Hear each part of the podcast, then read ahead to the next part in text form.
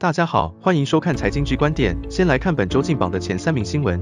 第三名，台风来要储水，炖泡面。中元节鬼门开要炖罐头，日本排废水当然就要炖盐啊。在日本福岛第一核电厂寒川废水开始排放入海时，就传出中国及南海民众开始疯狂抢购食盐，引发炖盐潮。所以走在时代潮流尖端的台股也当然要一起啊。本周台盐就因此连续大涨，股价不但站上三十七点四五元，还创下自二零零五年以来的十八年新高。据说日本核废水要持续排放三十年，这是不是代表继 AI 概念股之后又一档长多股票成型？我们拭目以待。第二名，古有安史之乱，让唐玄宗不得不在马嵬坡亲手送走了杨贵妃。现有安史之乱，让民众疯抢卫生纸，逼得公平会介入调查。二零一八年的时候，因为厂商行销手法不当，加上媒体报道哄抬，致使抢卫生纸成了万人空巷的全民运动，史称安史之乱。结果日前光卖卫生纸就有十九亿业绩的好事多宣布自有品牌的卫生纸降价二十元，让许多消费者几乎先抢先赢。好事多的经营守则里面有一条是越便宜卖越多，赚越多。对于消费者来说，应该就是越便宜买越多，擦越多。多今年一整年都不用愁卫生纸不够用了。